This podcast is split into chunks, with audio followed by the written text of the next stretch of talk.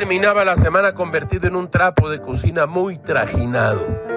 Caminó desestructurado y sin fuste ni fusta sobre la duela de cedro blanco y llegó a la bien llamada Mesa de Novedades. En ella estaba la revista Nexos del mes de diciembre. El centro de esta edición lo ocupan tres ensayos sobre el primer año del gobierno de López Obrador, escritos por Aguilar Camín, María Amparo Casar y Javier Tello Díaz.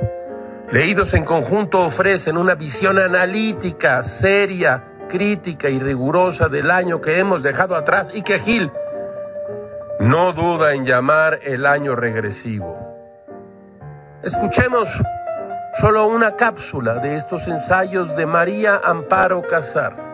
Dice así, un año de gobierno permite revelar muchas prácticas que, aunque hoy quieran justificarse en aras de un bien mayor, del interés del pueblo o de que las circunstancias son distintas, hermanan al gobierno actual con los anteriores, en muchas formas del ejercicio del poder. Como todos los anteriores, este gobierno reinventa los programas sociales para ponerle su sello personal.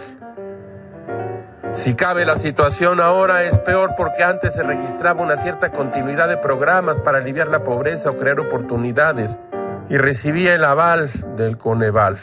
Ahora hasta eso se ha cancelado. Todo es muy raro, caracho.